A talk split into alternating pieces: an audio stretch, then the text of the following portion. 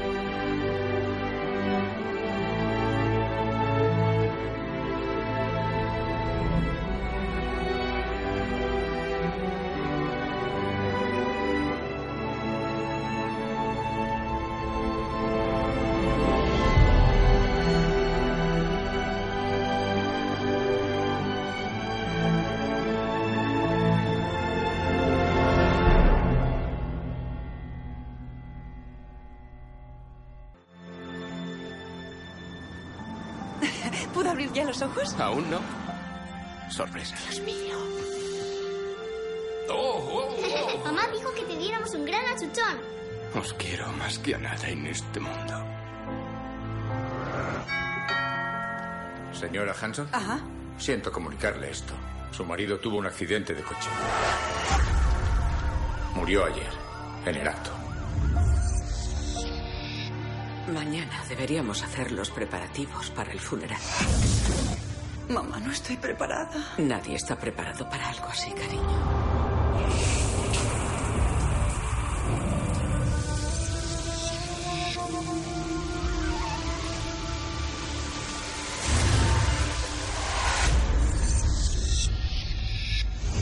Tuve un sueño tan real que podría jurar que estaba ocurriendo de verdad. Solo era un sueño. Todo irá bien. Ayer dormimos juntos. Estaba a mi lado. Linda, Jim ya no está. Me despierto y ha muerto. Me despierto y está vivo. Claramente se enfrenta a algunas incongruencias. Cada día me despierto y me entero de que mi marido se ha vuelto a morir. Creo que esto es algo más que ser incongruente. ¿Cuándo conoció a mi marido? Después de hablar usted y yo, ¿Cuándo hablamos? pues ayer. No la había visto en mi vida. El marido tuvo un accidente mortal el miércoles. Qué extraño. Se presentó en mi consulta el martes afirmando que ya había muerto. ¿Dijo que iba a morir antes del accidente? Sí. Dios. Jim, no te vayas de viaje. ¿Por qué? ¿Qué ocurre? Disculpe. Soy Carla Frances. Es un placer. Ya. Va a pasar algo malo. Nunca es demasiado tarde para luchar por aquello que es importante en tu vida. Pero no sé por qué tengo que luchar. Sandra Bullock. Si dejo que Jim muera, es lo mismo que matarle. Cariño, Jim ya está muerto. Premonition.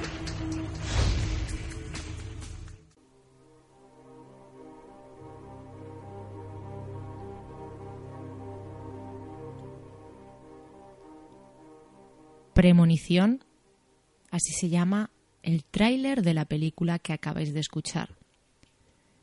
Este tráiler tiene mucho que ver con la primera experiencia que vamos a tratar hoy en el programa. Pero antes de meternos en materia, me gustaría daros las gracias por estar junto a mí hoy en este primer programa. Me gustaría presentarme, me llamo Yolanda García y soy una apasionada de los misterios, una curiosa. Por eso he decidido hacer este programa, para mostraros mi manera de ver lo insólito. En este programa abordaremos todas las experiencias, las vivencias de todas esas personas que decidan ponerse en contacto conmigo y dar a conocer aquello que les marcó en un punto de su vida. Y vosotros me preguntaréis, pero Yolanda, ¿por qué has decidido crear un programa simplemente con experiencias de oyentes o de personas que simplemente eh, sientan una curiosidad y se acerquen a ti para contarte aquello que aún para ellos no tiene explicación. Muy sencillo, o por lo menos para mí lo es.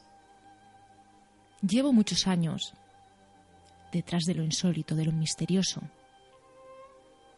Y aunque, como buena curiosa, he experimentado con ello,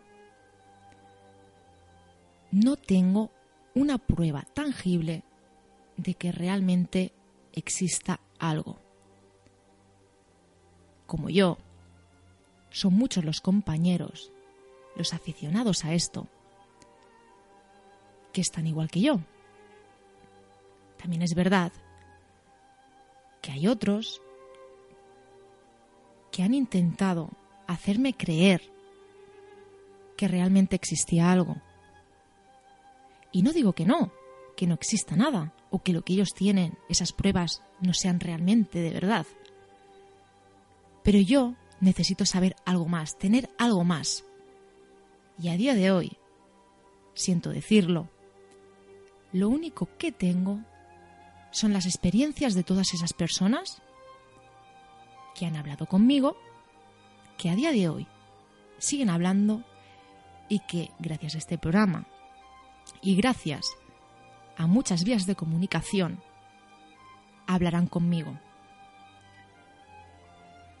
Sé que para muchos el, tema testimonio, el que una persona explique algo que le ha ocurrido, no es una prueba tangible, lo sé. Pero como el programa es mío, para mí sí que es importante. Para mí y para todas esas personas que lo cuentan, que lo han vivido. Así que este programa es ese punto de encuentro para que tú que me estás escuchando puedas hacerte partícipe de lo vivido por otra persona. O que tú, que me estás escuchando, y has tenido esa vivencia que aún no puedes explicar, la cuentes y otras personas que lo están escuchando, tal vez la comparen con la suya o te puedan dar algún tipo de consejo. Tenéis tres formas de poneros en contacto conmigo, de contar vuestra experiencia. Una de ellas es escribiendo a encuentros Explicáis vuestra experiencia y yo la leo aquí en el programa. Otra de ellas es vosotros desde vuestra casa grabar vuestra vivencia a través del ordenador y también enviármela al correo que os he dicho. Y la tercera es poneros en contacto conmigo y si sois más atrevidos, contarla vosotros mismos en el programa. Yo os llamo y os realizo una entrevista. Queridos amigos, no solamente vamos a tener experiencias, Sé que muchos de vosotros sois curiosos y os importan estos temas, pero también es verdad que entiendo que algunas personas cuando escuchan este tipo de programas lo que quieren es entretenerse. Y yo os quiero dar ese entretenimiento, pero con algo más. Por eso, cada programa al final, antes de la despedida, aportaré, gracias a las personas que decidan enviarme un relato dramatizado ese algo más. En esta ocasión pondré un relato enviado por eh, José Sonolibro, que me lo ha cedido, muchísimas gracias, llamado Lenny. Es entretenimiento, pero a medida que vosotros vayáis escuchando estos relatos, veréis que en ellos ocurren cosas que tal vez muchas de las personas que lo están escuchando, ellas mismas se pregunten y se digan, vaya, si a mí esto me ocurrió. Por lo tanto, estos relatos son ficción, pero podrían pasar realmente. Lo que sí que quiero aclarar es que, por lo menos por este primer relato que voy a poner, lo voy a poner en dos partes, ya que el formato es bastante largo y ponerlo entero en un programa, pues claro, nos, eh, nos comeríamos todo el programa y pondré primero una parte y en el próximo programa pondré otra parte. Así que nada, yo creo que no me voy a enrollar más y que vamos a empezar y nos vamos a ir al encuentro del misterio. Comenzamos con el programa. Encuentros.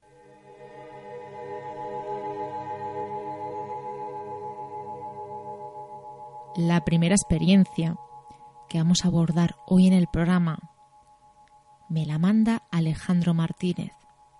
Y vosotros os estaréis preguntando, pero vamos a ver, Yolanda, si hoy es el primer programa, ¿cómo es posible que ya tengas una experiencia para leer? Pues es un misterio, pero tiene explicación. En este caso muy sencilla, simplemente que yo ya hace unas semanas que voy diciendo que empiezo con el programa Encuentros y que he dicho, tanto en Facebook como en Twitter, que las personas que me quieran contar su experiencia y que quiera dar a conocer a todas las personas que escuchen este programa aquello que les marcó, que me la enviaran. Y uno de ellos fue Alejandro Martínez, que nos dice esto. Por respeto a la familia que forma parte de esta historia y con quienes aún conservo un ceñido vínculo de amistad, como anuncian en algunas películas, cambie nombres y algunas circunstancias. Todo empezó en la finca de mis padres, hace de esto ya 30 años. Nos encontramos en una grata reunión familiar para festejar el fin de año. El grupo estaba compuesto de hermanos, cuñados, primos, tíos, etc. Todos teníamos previsto pasar el día completo. Además, el clima era espléndido como para disfrutar al aire libre ese incipiente verano. Aquí Alejandro nos apunta que en Argentina, que él es de allí, diciembre pues eh, ya tiene esta estación como es tradicional allí, al mediodía se hizo un asado. Dado que éramos muchos, nos acomodamos en una mesa muy larga, como para compartir todos juntos el característico almuerzo. Nos unía a todos una gran confianza, armonía y cariño. Frente a mí se sentó uno de los invitados que aquí lo mencionaré con el nombre de Pepe. Este no pertenecía al grupo de familiares directos, aunque, como lo indiqué, nos consolidaba una entrañable y vieja relación. Aún no pude conjeturar el motivo ni creo lograrlo jamás. Algo extraño me pasó aquel día. Por alguna inexplicable razón, no podía dejar de mirar a Pepe con una fijación indescriptible. Algo veía en él que, como dije, no pude especificar. Cada comentario que hacía, sea un chiste o cualquier actitud, por insignificante que fuese, yo no me perdía detalle de su persona y sus gestos, por lo que repito, no había nada normal, más que aquel raro imán visual, que yo no podía casi ni controlarlo. Así fue transcurriendo el día, hasta que llegó la hora de hacer un prebrindis por el año que se iba, y el que venía cargado de anhelos, en donde comimos frutas secas, tartas, etc. Como una merienda, pero más surtida y melindrosa.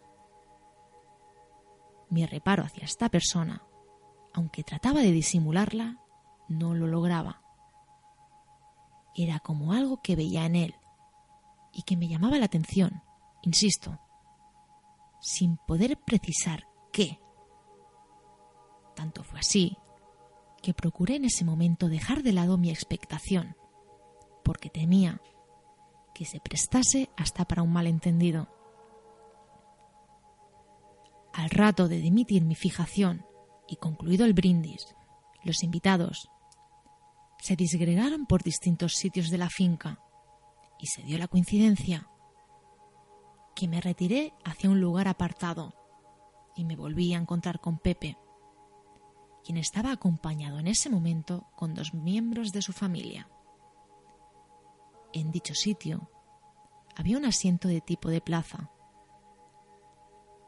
por lo que me senté en una de ellas, sumándome a la conversación que sostenía dicha familia, cargada de anécdotas graciosas, y comencé a contar sobre un acontecimiento cómico vivido en aquel entonces.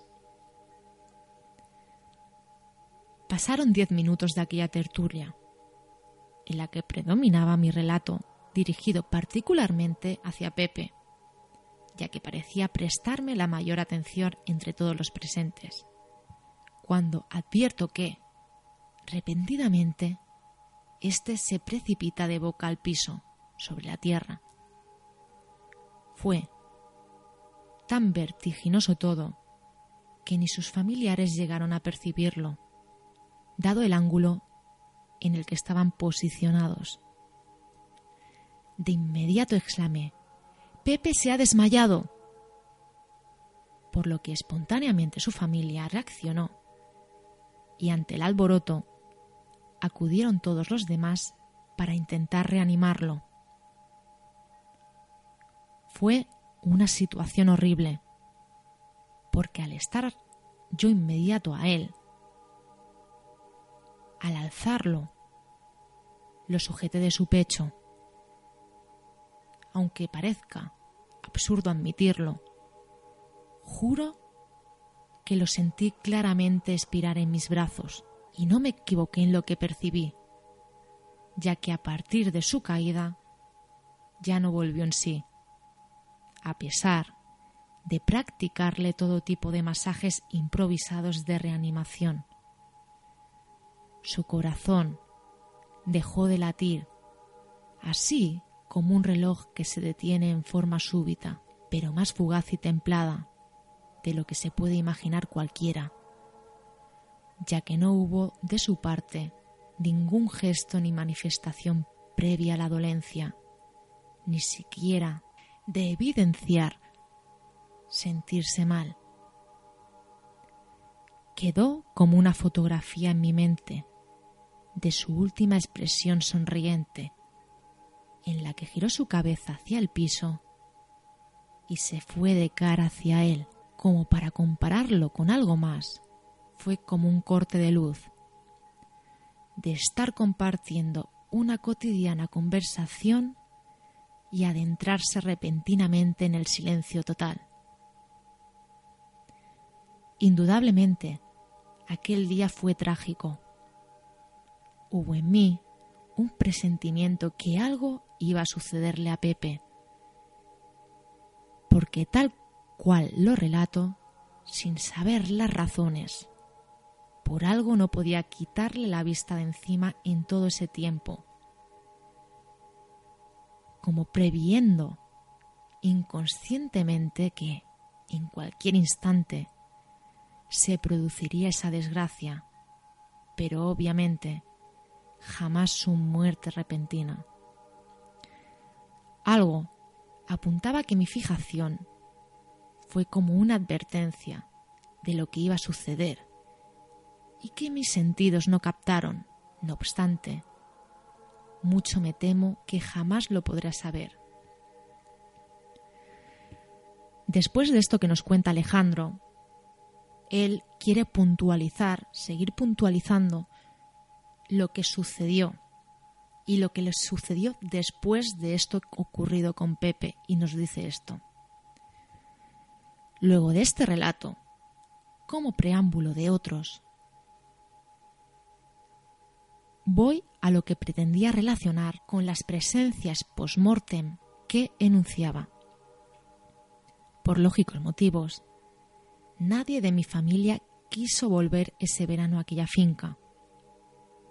Pero a los dos meses de aquel suceso, una amiga me insistió para que regresase a aquel lugar y que me acompañaría como para superar ese mal recuerdo que impedía tanto a mí como al resto de la familia en sacarnos aquel sabor amargo. Me dejé convencer, por lo que un domingo ambos fuimos desde la mañana y pasamos un día agradable. El verano en Argentina estaba en su plenitud, para lo cual se hizo como un paréntesis en mi memoria de aquel triste suceso. Ya estaba casi oscureciendo, para lo cual, con mi amiga, nos estábamos organizando para regresar. Pero previo a la partida, preparamos una merienda rápida e informal en la sala de la casa. Mientras merendábamos, sentados frente a frente, en una pequeña mesita, mi amiga levantó la vista como dirigiéndola hacia una puerta que estaba a unos metros detrás de mí, y se sobresaltó como sorprendida por algo, al punto que la enmudeció por unos instantes, y simultáneamente yo me giré la cabeza hacia donde apuntaba su alterada mirada pero no había nada que resultase anormal, por lo que le pregunté, ¿qué te pasó? ¿Qué viste? Ella, con voz temblorosa y entrecortada, me respondió, vi una persona que estaba apoyada sobre el marco de la puerta, mirándonos sonriente, y juro que en un parpadeo se volatilizó. De inmediato me levanté y tratando de transmitir tranquilidad, fui hacia la puerta, esa puerta que ella me indicaba, y pese que sabía que en aquella finca solo estábamos los dos, miré para todos los lados posibles, como en veloz inspección, y por supuesto no había nadie. El silencio en esos instantes en aquella finca era tal que si alguien hubiese salido a la carrera, lo hubiese escuchado. Cuando regresé, ya convencido que estábamos solos, le pregunté a mi amiga, ¿cómo era esa persona? Y me la describió casi tal cual como lo era Pepe, y confieso que además ella no lo llegó a conocer. Jamás le había dado un detalle de él, ni la edad, ni la estatura, ni nada de su naturaleza. Como para apaciguar el momento, tampoco quise corroborarle a quién se asemejaba el personaje que ella me describía y allí dejé la cosa como algo parecido a una alucinación o bien algo que al inicio de la noche le hizo figurar. Un mes después fui a Mar de Plata. Este lugar es un lugar muy turístico de la provincia de Buenos Aires. Fue para una Semana Santa, fechas en que allí, pese que el verano está terminando, aún se consiguen aprovechar los últimos días provechosos de calor. Y aquello es un hormiguero. Una noche iba caminando por la calle peatonal, que como dije antes, era como un estadio en pleno, y esa vez me tocó vivir otra experiencia extraña. A unos metros de mí veo con un andar apurado a un tipo que era el calco del finado Pepe. Al margen de quedarme petrificado al verlo y no poder reaccionar, pasó por al lado tan fugazmente que de inmediato lo perdí entre la multitud. Iba vestido con un traje bastante maltrecho, caminaba con prontitud, como si estuviese huyendo de algo. Se le notaba el rostro enrojecido y sudado de la agitación. No puedo aseverar que era él, pero su parecido era casi perfecto. Y creo, a no ser que el tiempo que lo conocí, jamás lo vi con traje, ni tampoco tan agitado como en esa ocasión. Mas por el contrario, siempre fue un tipo de mostrarse con movimientos tranquilos, porque así lo era en vida, un tipo sosegado. Este es el fin de la historia. Espero no haberos aburrido, y si no es de interés para el programa, no importa. Entiendo que todo este relato, que inevitablemente, al estar entrelazado con otros acontecimientos, se hizo muy extenso. Un abrazo. Alejandro Martínez Pérez.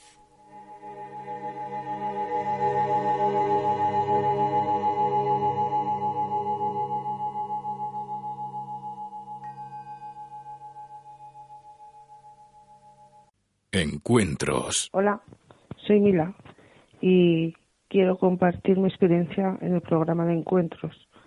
Mi experiencia fue que una noche, pues eran unos tres años o así, pues eran las doce de la noche, estaba yo en la cocina, era invierno, pues estaba con calor, con la estufa encendida, estaba bien, todo cerrado, y estaba yo sentada en el sofá y de repente pues sentí mucho frío y mucho aire como si fuera, pero aire fuerte. Este aire que notas como pasa, lo notas bien, sobre mi lado izquierdo y se me quedó pues congelado un bajado de bajo de temperatura repentino. Entonces yo pues me quedé mirando, claro, al sentir el aire pues miraba a ver de dónde venía y, y solo me cogía esa parte. Estaba todo cerrado, todo bien.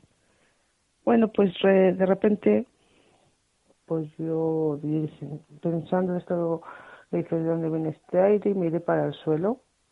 Estaba sentada en el sofá y los brazos encima de mis, de mis piernas y el brazo derecho encima de mi pierna y el izquierdo encima del, soporte del sofá.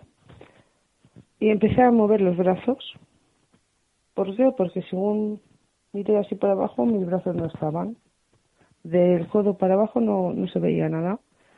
Y empecé a moverles para arriba, para abajo, para un lado, para otro, y que no, no les veía.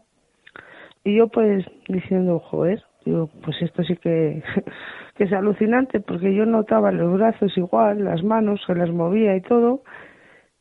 No sentía dolor, no sentía nada, solo el frío. Y pensaba, pues, ¿dónde están? ¿Dónde se han ido? ¿no? Y seguí moviéndolas, pero que no me asusté, porque yo sabía que estaban ahí, pero no, no los veía. Eh, así dos o tres minutos estuve y pensaba yo, bueno, pues ya aparecerán, ya aparecerán y, y yo vengo a mirar para todos los lados que no, que no estaban. Se me veía todo menos, menos del codo para abajo. A los dos o tres minutos más o menos, mis brazos pues aparecieron, igual que desaparecieron, y el cambio de temperatura pues también.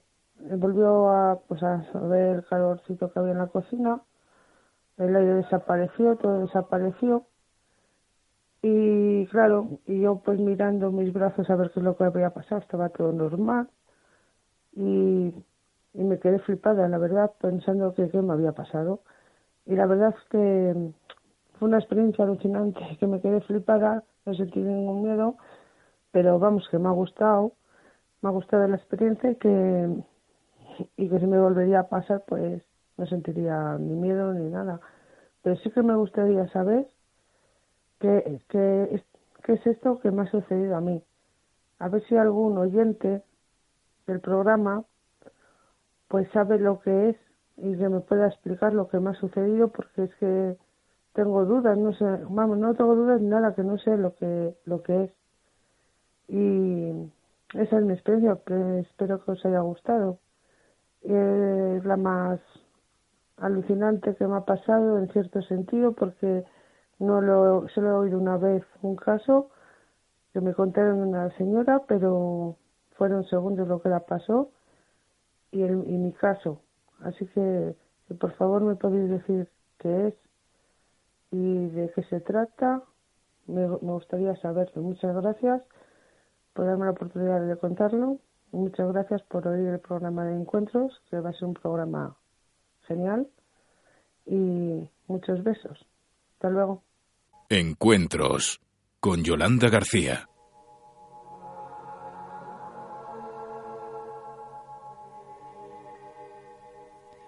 Pues Alejandro, por supuesto que no aburres. Además, tengo que darte las gracias por haber contado esta experiencia, estas tres experiencias. Una de ellas podríamos llamarle como una premonición. De ahí el tráiler que he puesto al principio del programa. Luego la experiencia de tu amiga viendo a esa persona que por la descripción parecía Pepe y luego tú mismo esa percepción que tuviste de alguien que te pareció que también era esta persona. Extensa lo es, pero has dado muchísimos detalles y de verdad que te agradezco el coraje que has tenido de contar eso que te marcó una vez en tu vida. Y aquí no queda todo. Vosotros que me estáis escuchando, tal vez hayáis entendido lo que Alejandro nos ha contado, tal vez habéis tenido una experiencia similar que por supuesto estoy interesada en saber porque, como he dicho al principio del programa, es esa prueba tangible de la existencia de estos fenómenos. Porque para vosotros lo que habéis vivido es totalmente cierto. Ahora nos vamos a adentrar en otra experiencia enviada por un amigo, que al igual que Alejandro, al yo hacer el llamamiento en las redes sociales, decidió contarme aquello que le ocurrió. En esta ocasión, esta persona no quiere decir su nombre, que esta es otra cosa que quiero que tengáis claro, que si no queréis decir vuestro nombre por la razón que sea, ya sea por trabajo, porque como ya sabemos en, esto, en estos temas, son muchas las personas que nos tratan como locos y que no entienden lo que estamos expresando, lo que estamos contando y se piensan que son cosas de nuestra imaginación. Que yo no digo que no, que tal vez en algún momento de nuestra vida estemos pasando por un mal momento y que nuestra mente nos juegue una mala pasada. Pero realmente nuestra mente es capaz de hacernos ver este tipo de cosas? Nuestro amigo nos dice, Hola amiga Yolanda, el motivo de contactar contigo obedece a una experiencia reciente y que me mantiene realmente muy desconcertado a la vez, que me mantuvo expectante en los días posteriores a que ocurriera. Paso a relatarte lo ocurrido. El principio de la experiencia ocurrió en la noche del día 3 de julio de este año, de este año 2014. La hora más o menos exacta eran las 5 y 5 de la madrugada, y lo sé, porque había estado hasta esa hora en mi ordenador, pasando el tiempo en las redes sociales, y acababa de salir al salón para ver la televisión.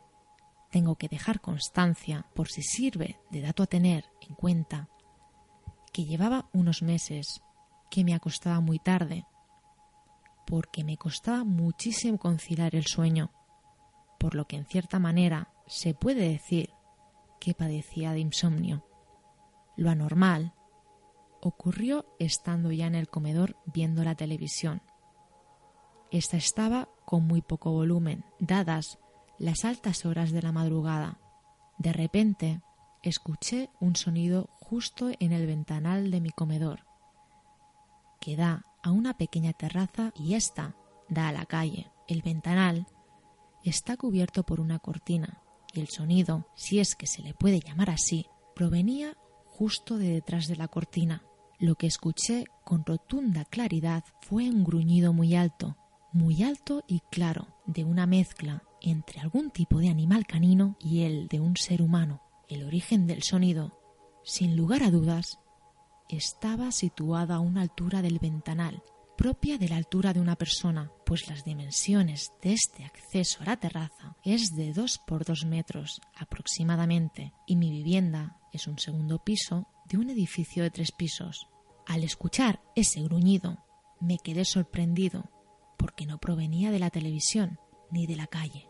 El ventanal estaba abierto de par en par, y aquel gruñido procedía justo de detrás de la cortina. Pasaron algunos segundos y me levanté decidido a salir a la terraza para ver qué era lo que podía ver en ella y qué o quién había emitido aquel gruñido medio humano y medio animal. Salí y allí no había nada. Todo estaba dentro de la normalidad más absoluta. Volví a entrar y entre las cinco y diez y cinco y cuarto de la madrugada apagué el televisor y me acosté. He de decir que durante lo ocurrido y posteriormente no tuve ningún miedo, ni tampoco estuve en un estado de nerviosismo alguno, y esto es debido a que hace unos años tuve una experiencia personal que como consecuencia me impedía sentir nada ante hechos de este tipo. Cuando me acosté, me dormí después de unos minutos sin la menor preocupación con respecto a lo sucedido y tampoco volví a escuchar nada más, pero sí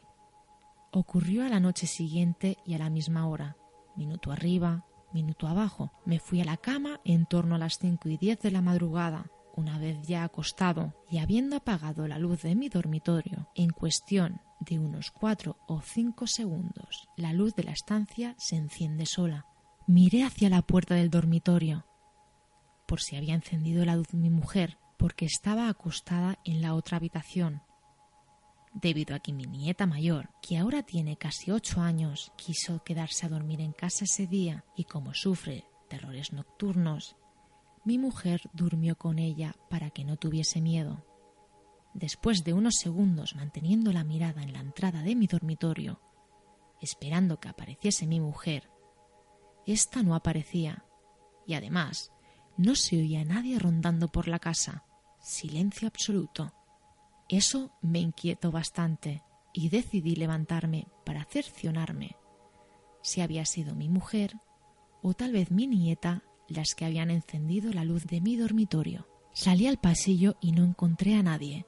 Yo había pensado que alguna de las dos se había levantado para ir al aseo, pero no era así. Fui hasta la habitación donde dormían las dos y desperté a mi mujer. Le pregunté si se había levantado ella o la niña al baño, y en ese caso por qué habían encendido la luz de mi dormitorio.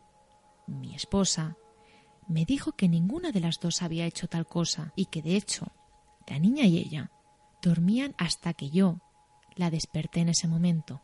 Sabiendo esto me volví a mi cuarto y repasé los interruptores de las luces. Hay tres en total y los comprobé por si alguno había quedado en una posición intermedia, es decir, que no estuvieran correctamente pulsados por decirlo así. Sin embargo, todo estaba correcto. Me volví a acostar, apagué la luz de nuevo y esperé a ver si se volvía a encender. No ocurrió de nuevo y así me dormí. A la mañana siguiente, mi mujer me preguntaba, como era lógico, sobre lo ocurrido. Se lo expliqué y también le conté lo ocurrido la noche anterior con el gruñido que había escuchado. No le di mayor importancia y mi mujer se mostró sorprendida con mi relato de los hechos. Las noches siguientes no ocurrió nada más, al menos destacable y fuera de lo normal. Pero justo una semana después, y en concreto el miércoles día 9, a mediodía vinieron a casa mi hija, mi yerno y mi nieta, la que durmió aquí aquellas dos noches. Mi hija, tal como llegó a casa, se sentó en el sofá, sin decir palabra alguna. Esto me llamó mucho la atención. La observé por un momento y le vi en su rostro el agotamiento y una palidez extrema nada usual en ella. Pero además la vi asustada. Eso era lo que más llamó mi atención. Y le pregunté si le ocurría algo. Lo negó con la cabeza. Pero yo insistí y al final respondió mi yerno diciéndome que habían pasado muy mala noche. Le hice un gesto con la cabeza a mi yerno para que viniese conmigo y nos metimos en la habitación donde tengo el ordenador. Una vez allí, cerré la puerta y le dije que contase qué había ocurrido, pues me daba cuenta que ocurría algo que no me estaba contando, ya que observando a mi hija sabía que algo serio debió ocurrir. Entonces mi yerno asintió y me dijo Anoche nos llevamos un susto tremendo. Yo le instigué a que me lo contase y me explicó que alrededor de las dos y media de la madrugada estando él en el ordenador y mi hija y mis nietos ya hacía hora que dormían, de repente se encendió la luz del comedor, donde él se encontraba con el ordenador, una luz que en todo momento había estado apagada. Él pensó que mi hija se había levantado y había encendido la luz. La llamó y no obtuvo respuesta. Entonces fue hasta el dormitorio y la despertó diciéndole que por qué había encendido la luz Sorprendida, mi hija negó haber sido ella quien encendiera la luz, y mi yerno volvió al salón, apagó la luz y se puso a continuar con lo que estaba haciendo en el ordenador. En cuestión de un par de minutos, de forma repentina, se escuchó una música de canciones infantiles a todo volumen. Él, tras el susto inicial, se puso a buscar de dónde procedía esa música ya que de ese ordenador no era. Inmediatamente miró a su espalda y identificó que la música a todo volumen procedía del ordenador portátil de mi hija. E inmediatamente levantó la tapa y observó que estaba reproduciéndose un vídeo de YouTube de canciones infantiles. Este hecho concreto fue lo que le heló la sangre y empezó a tener verdadero miedo, pues no comprendía cómo era posible que cuando estuvieron utilizando el portátil, que fue la última hora de la tarde, lo apagaron y le cerraron la tapa. Y éste seguía funcionando. Él se dio cuenta que era imposible que aquello se hubiese puesto a reproducir nada en aquellas circunstancias, debido a que como buen informático de profesión siempre apagaba todo del portátil y cualquier ordenador por lo que veía materialmente imposible que el portátil se hubiera encendido solo y encima se hubiera puesto a reproducir nada, por mucho que el navegador hubiera estado encendido, porque éste se cerraba al forzar el cierre. Eso en el caso que no lo hubiera apagado con normalidad. Y descartaba también que el portátil estuviera en modo hibernación, porque él no solía cerrar la tapa sin más, y en el hipotético caso que lo hubiera hecho, un ordenador con tapa cerrada no puede reproducir ningún tipo de programa, porque está apagado o en hibernación. Aquel alboroto despertó a mi hija, y cuando mi yerno le explicó lo que había ocurrido, se asustó mucho, y ya no pudieron dormir en toda la noche. De hecho, tras el extrañísimo incidente, mi yerno dejó lo que estaba haciendo y también se acostó a tranquilizar a mi hija, y esa fue la causa de que mi hija al día siguiente captara mi atención, solo observando su semblante. Yolanda, también me gustaría hacer constar el siguiente detalle. En días posteriores se escucharon ruidos a altas horas de la madrugada, pero de momento no ha ocurrido nada tan contundente como lo acontecido en la madrugada del día 9 al 10 de julio mi hija y su marido han decidido no hacer mucho caso a los ruidos nocturnos. Pues eh, muchísimas gracias tanto a Alejandro como este amigo que no ha querido decir su nombre. De verdad que para mí es muy importante que escribáis, que contéis a todas las personas que nos están escuchando este tipo de fenómenos Hoy ha dado la casualidad de que las dos experiencias que hemos tenido han sido más bien referentes a tema paranormal. Tengo que decir que en este programa todo lo relacionado con lo insólito tiene cabida. Gracias, gracias. Simplemente puedo deciros eso. Ahora ya nos estamos poniendo por ese sendero hacia el final del programa, pero como os he dicho al principio, también hay una parte de entretenimiento. Ese entretenimiento que no es porque sí. Como ya he dicho, este programa no está hecho simplemente por hacerlo. Todo tiene un sentido. Poco a poco os iré explicando el porqué, programa tras programa. Y el sentido de los relatos dramatizados que os voy a poner es porque este tipo de acontecimientos, en más medida o menos medida, también pueden ocurrir.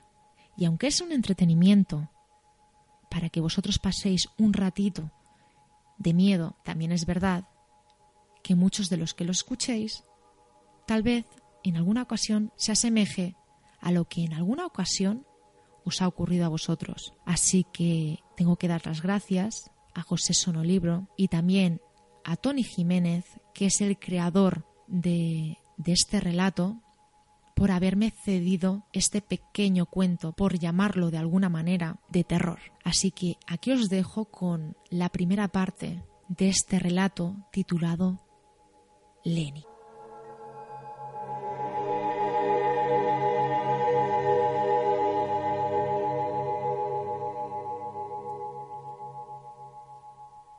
Uno. Ralph Hill salió de la casita en la que vivía en medio del bosque. El sol le dio en la cara, lo que provocó que sonriese al sentir el calor. Respiró con fuerza, tomando aire limpio de contaminación, un lujo que se permitía desde hacía ya 30 años. Aún con el sabor de las tortitas que había desayunado, se acercó a los escalones del porche, sus viejas piernas crujieron levemente, así que se dispuso a hacer un par de ejercicios para terminar de ponerse en marcha. Tenía mucho que hacer ese día, entre otras cosas, acercarse al pueblo a comprar lo necesario para toda la semana. Oyó algo tras la casa. Un violento movimiento de arbustos le hizo posar sus ojos sobre el bosque que le rodeaba. Chico, deja las ardillas, dijo el anciano con una afable sonrisa. De entre los matorrales surgió un pastor alemán con la boca abierta y una larga lengua que dejaba caer un extenso rastro de babas. La expresión del animal desprendía alegría, entusiasmo y vitalidad. ¡Lenny! exclamó Ralph al ver que el perro se volvía hacia los sonidos del bosque. Vamos, chico, tenemos muchas cosas que hacer y Dios nos ha regalado un día más. Lenny ladró como si le estuviese dando la razón. Se acercó a su dueño y amigo, permitiendo que éste pudiera acariciarle la cabeza con cariño. De repente, las orejas del perro se alzaron. El animal observó el sinuoso camino de tierra que se abría paso entre la maleza y conducía a la casa. Alguien se acercaba, y por la expresión de Lenny, Ralph sabía que era un amigo. El joven Andy Chapter, de 10 años de edad, apareció ante los ojos del hombre. El chico llevaba la usada bicicleta roja que utilizaba para ir de un lado a otro del pueblo. Buenos días, señor Hill. Gritó el muchacho. Buenos días, Andy. Gracias por venir tan temprano. Ralph se acercó al niño y le dio un afectuoso golpecito en la espalda. Me haces un gran favor viniendo hoy para encargarte de este caprichoso. El anciano señaló al perro, que se lanzó contra Andy, dispuesto a lamerle la cara. El chico se dejó hacer mientras soltaba alegres carcajadas. No es un favor. Lenny y yo lo pasaremos bien. Ralph sonrió al ver al joven jugando con su mejor amigo. En realidad no necesitaba que nadie cuidase del perro. El animal sabía valerse lo suficientemente bien por sí mismo como para ser él quien guardase la casa en su ausencia. Pero al anciano le caía bien Andy, y a Lenny mucho más. Los veía juntos y su gastado corazón se rejuvenecía. Sentía que había razones para seguir cumpliendo años. ¿Qué energía tiene, señor Hill? Rió el niño mientras el perro le tumbaba. Para ser tan mayor, ¿verdad? Los viejos somos así. ¿Por qué no le sigue cuando se va? Porque es muy obediente. Sabe que yo tengo que seguir mi camino y él debe quedarse aquí. Y es muy fiel. Ralph se aproximó al animal y le pasó las manos por el suave lomo. Una vez tuve que ir al hospital del pueblo y ser ingresado durante dos días. Lenny se quedó con Laura, la hija de los Mansten. O eso creía. Cuando salí me lo encontré en la puerta del hospital, esperándome. La pobre Laura Marsden se había vuelto loca buscándolo. Ralph tomó la cabeza del perro entre sus manos y le besó la frente. El perro más fiel del mundo. Susurró. 2. Habían pasado tres días desde que Andy Chapter se había quedado a cuidar a Lenny. Faltaban un par de horas para que anocheciera y Ralph se preparaba un poco de café en la cocina y unas tostadas. Le había entrado hambre y no pensaba esperar a la cena. Ya comería menos después. Observó que Lenny, tumbado a su lado, se incorporaba, atento a algo que solo él parecía haber escuchado. ¿Quién es, chico? El perro le miró. Con una de sus patas superiores golpeó la puerta de la entrada antes de soltar un ladrido de aviso. Al anciano le resultó extraño que llegase alguien conocido a esas horas, pero el comportamiento de Lenny no expresaba peligro. Ralph abrió la puerta justo cuando Andy se aproximaba al porche. Hola, señor Hill. Hola, Andy. ¿Qué haces tan tarde por aquí? Pasaba de camino y pensé en ver a Lenny. El perro no dudó en ir a por el chico para recibirle con su habitual alegría. Ralph, aunque contento, observó que en el rostro del niño había algo extraño. ¿Qué te ha pasado? El viejo se acercó a Andy y con delicadeza le agarró la cara, contemplando sangre reseca en el labio superior y varios feos rasguños en la frente. ¿Qué es esto? Me he caído con la bici. Andy señaló su medio de transporte que había dejado a unos metros. Andy, está destrozada. Dices que te has caído. Ralph vio la mentira en los ojos del niño. Dime la verdad. No te ocurrirá nada, te lo aseguro. El niño dudó unos interminables segundos, pero al final abrió la boca. Fueron Ray, Scott y Patrick. Les ha dado por mí últimamente. Les dije que no les iba a dar mi bici y me hicieron esto. ¿Esos tres? El anciano conocía la fama de los gamberros oficiales del pueblo. Tienen 15 años, por Dios, no saben meterse con gente de su edad. Hill tomó a Andy y lo metió en su casa. En apenas unos minutos le había curado las heridas, al mismo tiempo que lo hubo calmado. ¿Tus padres lo saben? Son amigos de los padres de Ray. Andy frunció el ceño. Es el peor. Esto se acaba ahora. Ralph cogió el teléfono del salón y marcó el número de la casa del adolescente. Se van a enterar esos tres. Andy sonrió. El gesto se hizo más amplio cuando oyó al anciano protestándoles a los padres de Ray Wilson. de su hijo. Ese maldito gamberro. 3. Lenny corrió tras el palo que le había lanzado el chico, como si no existiese otra cosa en el mundo. No tardó en cogerlo, ya que no había llegado demasiado lejos debido a la poca fuerza que poseía Andy. Ralph había vuelto a ir al pueblo. No tardó en pedirle al chico que se ocupase de cuidar a Lenny. En apenas media hora ya tenía a Andy en su casa. Al rato de estar jugando con Lenny junto a la vivienda, el muchacho decidió pasear con él. Siguió arrojándole el palo de un lado a otro para que el perro fuese a recogerlo. No dejaba de sorprenderle el vigor que tenía un animal ya tan viejo. No se cansaba de juguetear, correr, ir de un lado a otro y morder lo que le lanzaba. Y siempre mantenía aquella mueca en la cara que de ser una persona se habría podido definir como una sonrisa. Sin darse cuenta, Andy y Lenny llegaron a la carretera que conducía al pueblo. ¡Nos volvemos! exclamó el chico, tomando el palo de la boca del perro. ¡Buah! ¡Está mojado! ¡Eres un baboso, Lenny! El joven apuntó bien. Su mano disparó el improvisado juguete en dirección contraria a la carretera.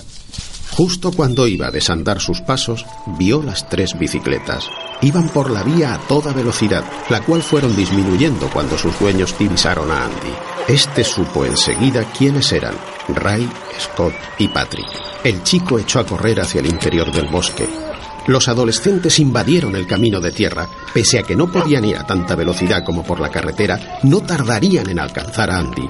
El miedo comenzó a hacer mella en el joven cuando sus perseguidores iniciaron una retaíla de gritos, insultos y dañinas promesas. Intentaba no mirar hacia atrás, mientras los árboles y matorrales se convertían en verdes borrones a su alrededor. En cuanto pudo, torció hacia la maleza. Un brillo de esperanza se dibujó en sus ojos al oír las quejas de los adolescentes, al ver que su presa se les escurría entre los dedos. Cuando notó que el estómago le dolía, Andy bajó el ritmo. Siguió andando, apartando matorrales y saltando troncos caídos. Esperaba poder encontrar la dirección correcta hacia la casa del señor Hill. Le preocupaba Lenny, pero sabía que encontraría el camino hacia su hogar sin problemas. De repente, al entrar en un pequeño claro, aquellos que creía atrás aparecieron ante sus ojos como predadores que rodeaban a su alimento. Vaya, vaya, el enano de Andy. Dijo Ray, el más alto de los tres. ¿Crees que somos como tú? ¿Que no sueltas la bicicleta para nada? ¿Te gusta la nueva bicicleta que te hemos comprado con nuestras pagas? Scott, el más grueso, empujó al chico haciendo que acabase en el suelo. Sin ese viejo no parece tan valiente. Escupió Patrick, poseedor de una cara llena de granos. Ray sonrió de manera siniestra, agarró un palo que encontró cerca y empezó a girarlo mientras se aproximaba a Andy. ¿Qué crees que deberíamos hacer contigo, enano? Mi padre me dio una paliza por tu culpa y encima nos pasaremos tres meses sin paga. ¿Qué? ¿Qué piensas hacer, Ray? Preguntó Patrick, nervioso al ver los movimientos que hacía su amigo con la vara. ¿Hacer? ¿Yo? El adolescente les señaló. Los tres. Este enano nos ha dejado en ridículo. Es un chivato y tiene que aprender la lección. Pero lo contará. Advirtió Scott. Nadie le creerá. Nos cubriremos. Ray estampó el palo en una de las piernas del chico, arrancándole un grito de dolor. Andy se agarró la parte herida notando que ya se le estaba hinchando. Quiero oírte gritar, enano. Aulló Ray. Levantó la vara para estrellarla en la cabeza del crío cuando algo surgió de la espesura todo dientes y furia. Ray cayó de espaldas ante el ataque de Lenny. Andy abrió los ojos sorprendido ante la fiereza que mostraba el perro. Era como si se hubiese transformado. No reconocía a la amable criatura con la que solía jugar. El animal empezó a lanzar dentelladas que buscaban la cara de Ray, que no dejaba de gritar por su vida. Scott y Patrick golpearon al perro lo suficiente como para quitárselo de encima a su amigo. Lenny volvió a atacar. Ray movió el palo y por simple casualidad golpeó la cabeza del cánido, que cayó al suelo entre gimoteos. El adolescente, sin darle piedad, le pegó varias veces en el cuerpo con la vara, provocando que no pudiera levantarse. ¡No! Andy corrió hacia Ray, pero los otros dos jóvenes le agarraron. ¡No! ¡Por favor, dejadme! ¡Dejadme, dejadme! Agarradlo mientras acabo con este chucho. Gritó Ray. Ante los lloros de Andy, el adolescente se creció. Sonriendo, siguió golpeando a Lenny. Este gemía a modo de ruego. No iba a encontrar clemencia en aquella bestia que se reía a la vez que le atizaba. Un crujido seco proveniente del perro detuvo a Ray. Una de las piernas del animal se movió de forma incontrolable, como si de repente tuviese un tic. ¡Mirad qué movimiento más chulo! El joven soltó una macabra carcajada. Lenny volvió la cabeza mirándole con ojos suplicantes. Algo pareció saltar dentro del ya brutal adolescente, algo primitivo y salvaje.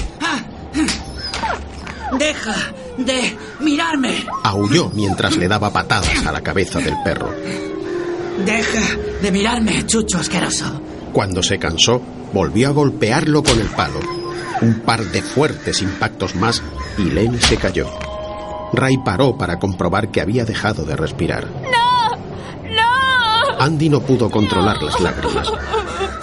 Y ahora vamos a darte una lección a ti. El chico se giró hacia el pequeño con la vara ensangrentada en la mano. Andy no dejó de observar el cuerpo de Lenny mientras duró la paliza. 4. A Ralph le extrañó no ver al perro y al niño jugando alrededor de la casa cuando regresó. Pensó que estarían dentro del bosque, algo que no le preocupó, pues Andy, al lado de Lenny, estaría más a salvo que en ninguna otra parte.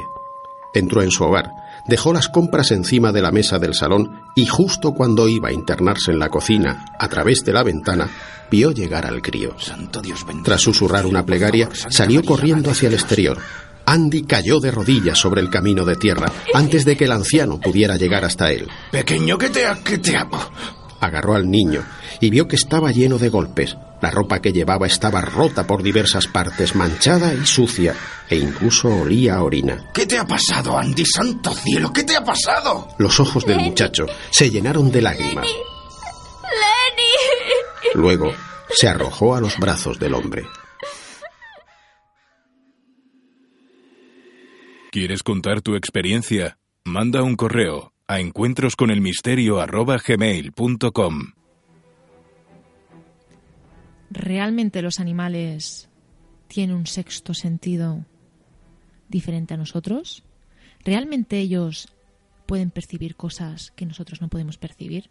De ahí el relato o parte del relato que acabamos de exponer. ¿Tú qué opinas? ¿Pueden o no pueden? Yo realmente soy de las personas que creen que sí. Es más, yo he tenido alguna experiencia con alguna mascota que realmente me ha dejado bastante impresionada. El estar mirando, y si no pensarlo vosotros ahora mismo, si tenéis mascota, ¿no os habéis dado cuenta que en ocasiones gatos, perros, animales se quedan mirando fijamente a un punto que tú no ves nada? Pero ellos es como si estuvieran viendo algo. Maullan, ladran, pero tú realmente no ves nada, pero ellos sí que lo ven. Y a mí me ha ocurrido con perros y con gatos. Realmente son las mascotas que he tenido. Pero gran parte de estos seres vivos son capaces de ver cosas que nosotros no vemos. Antes de despedirme, de decir adiós, hasta un próximo programa, me gustaría recordaros que aparte de las vías de comunicación como son el correo electrónico, podéis encontrarme en Facebook como Yolanda García. También tengo página en la misma plataforma que es en Facebook, que es www.facebook.com barra encuentros con el misterio y en Twitter como Yolanda Garme. Por estas vías también os podéis poner en contacto conmigo y explicarme vuestras experiencias. Realmente amigos, para mí es un placer estar con todos vosotros, escuchar, leer vuestras experiencias y que las personas que se acerquen a escuchar encuentros también se hagan partícipes de lo vivido por vosotros. Gracias nuevamente por estar junto a mí y os espero en un próximo programa de este punto de encuentros.